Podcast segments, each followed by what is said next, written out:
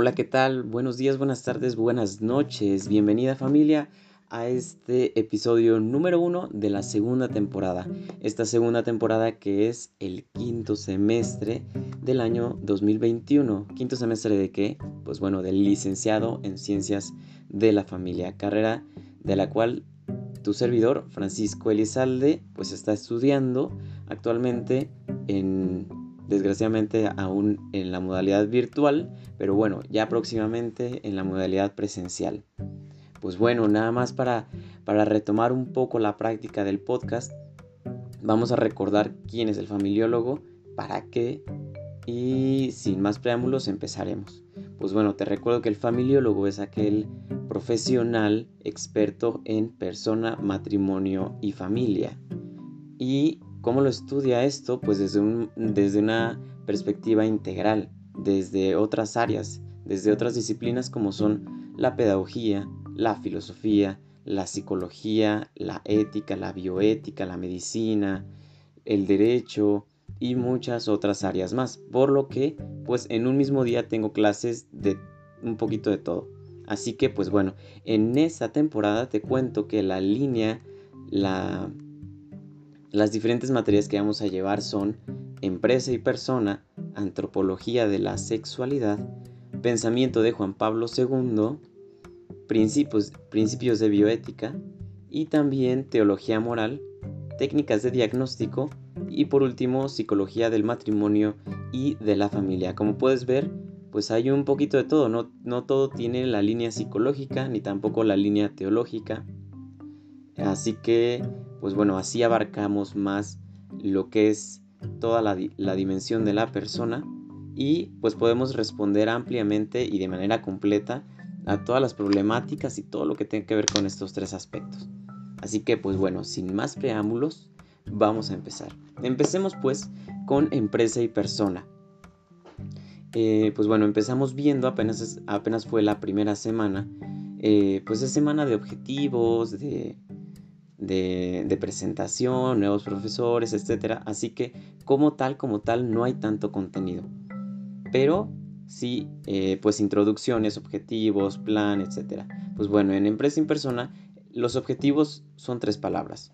Primero, equilibrio, plan y contexto. ¿De quién? De la persona en, el, en la empresa. Ver cómo se equilibra la persona y empresa. Ver cuál es el plan de la empresa y la persona, perdón. Y luego también el contexto sociocultural que hay que tener.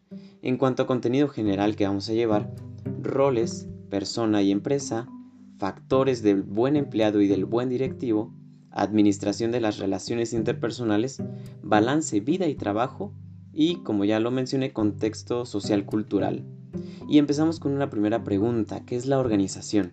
Pues bueno, la organización es la forma de diseñar una estructura orgánica para usar mejor los recursos. ¿Cuáles recursos? Pues los financieros, los materiales y los humanos. Eh, vámonos a, la segunda materia, antropología de la sexualidad.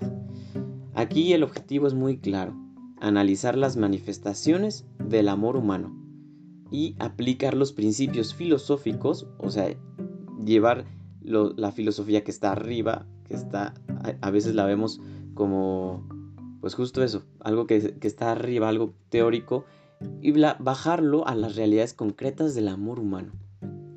En segundo lugar vimos, pues, ¿qué es esto? La definición de antropología sexual. Es el enfoque integral de la sexualidad. Y como ya vimos, algo integral es que es visto desde otros puntos de vista. Desde el punto de vista, por ejemplo, biológico, que se refiere a la genitalidad, pulsiones placenteras y procreación. A lo dialógico, a la sexualidad como lenguaje interpersonal. A lo social como sexualidad como realidad social estructuras y patrones culturales, también el aspecto existencial y el trascendental. Como tercera materia tenemos el pensamiento de Juan Pablo II. Primero, objetivos que hay que, que hay que cumplir en la materia al finalizarla. El análisis de las aportaciones de Juan Pablo II para estructurar el propio pensamiento sobre qué? Persona, matrimonio y familia. Y también, pues, tener algunos argumentos críticos frente a las ideologías, a la luz del pensamiento personalista de Juan Pablo II. También pues la línea del curso está, está muy bien definida. Primero un contexto biográfico de saber quién es Juan Pablo II. Luego su antropología adecuada. Algunas obras fundamentales. Después Carol Boitigua y el Concilio Vaticano II. Después Juan Pablo II como papa, como pontífice. Y algunos conceptos clave que hay que, que, hay que llevarse. Por último empezamos con una pequeña introducción. Eh, la primera pregunta, ¿no? ¿Por qué estudiar el pensamiento de una persona? Pues bueno, el, el, pensamiento de Juan Pablo II no solo es el pensamiento. Detrás del pensamiento de alguien está la experiencia. Dime qué vives y te diré cómo piensas. Dime qué piensas y, y detrás hay una experiencia. Pues bueno, la experiencia de él fue una experiencia de sufrimiento y, y y también un pensamiento sobre la verdad. Y aunado con esto del, sufrimiento, pues qué mejor que él que nos hable de esto. Vivió en un siglo de guerras mundiales, persecuciones religiosas, del holocausto, de muerte de sus familiares, y a pesar de todo ello muestra una visión positiva de la persona. ¿Y dónde lo hemos reflejado? Pues en todas sus cartas, en sus libros, en lo que nos dejó como la teología del cuerpo. También estuvo en un siglo, donde, en, un siglo donde hizo boom la revolución sexual, donde se, en pocas palabras se decía que el sexo era igual a la persona. Es decir, eh, pues la persona quedaba reducido a eso, a tener relaciones sexuales. Y pues él lo hemos reflejado como habla de esto en Amor y Responsabilidad, como es una respuesta a esta revolución sexual. Y por último también el Concilio Vaticano II, cómo tuvo él eh, cómo tuvo ese impacto en la visión antropológica que luego él narra, que luego él cuenta en, eh, y propone en pues, todas sus cartas y sobre todo en la teología del cuerpo. Ahora nos vamos a los principios de bioética, eh, en donde en primer lugar definimos los objetivos, qué queremos con la materia. Pues primero, fundamentar los juicios con estudios éticos, legales y antropológicos y científicos. También eh, una colaboración interdisciplinar y discernir causas y consecuencias de los actos humanos. La línea que llevaremos del curso será una introducción, después la experimentación humana, inicio de la vida y sus atentados, concepción, métodos anticonceptivos, paternidad responsable, reproducción, reproducción asistida, y por último los comités de bioética. Eh, aclaro que pues aquí no está todo lo que se debe de ver en bioética. Por ejemplo, está el tema de la eutanasia, está el el tema de la clonación, el tema de alimentos transgénicos, en fin, muchísimos temas que se tocan en la bioética que no los vamos a ver. Yo creo que es por tiempo, pero yo creo que obviamente que los vamos a ver algunos algunos rayos de luz de estos temas. No completamente, pero sí los veremos. Pues bueno, empezamos, empezamos aprendiendo sobre el origen de la bioética. Desde 1970 con Van Rensselaer Potter, eh, este famoso científico en donde funda, funda por primera vez, bueno, no funda, más bien propone la palabra bioética y también propone comités de esto mismo. En 1985, Helio Grecia funda el primer centro de bioética, que, bueno, este personaje pues es, es parte de la Iglesia Católica, es Monseñor.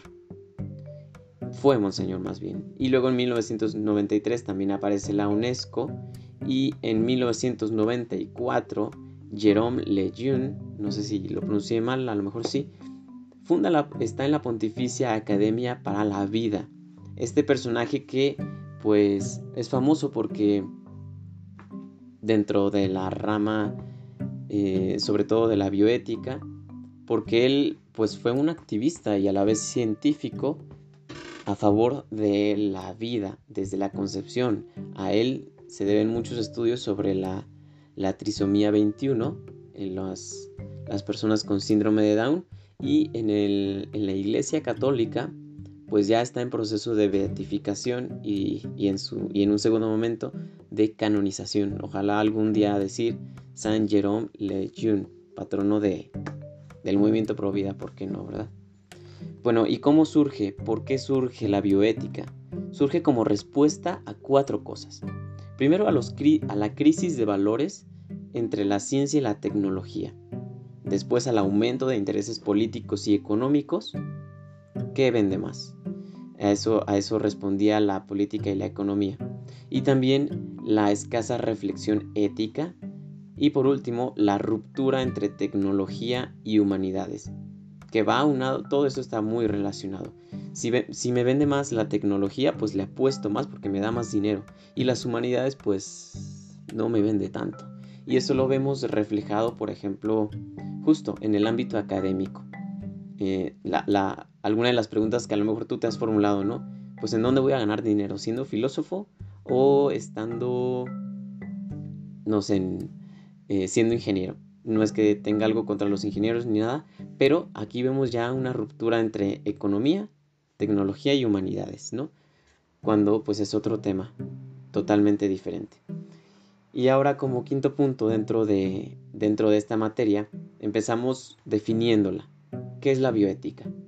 Y te comparto una definición que me gustó mucho, la sinteticé un poco, de la doctora Elena Postigo, Postigo Solona.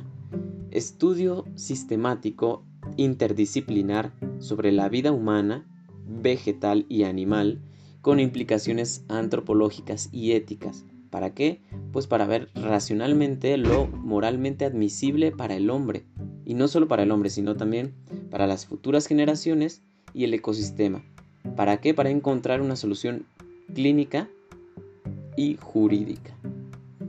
Y eh, por último, vimos el método que la bioética, que la bioética lleva. Son cuatro pasos.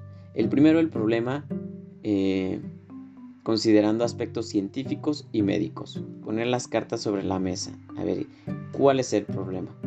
En segundo lugar, las implicaciones antropológicas y éticas.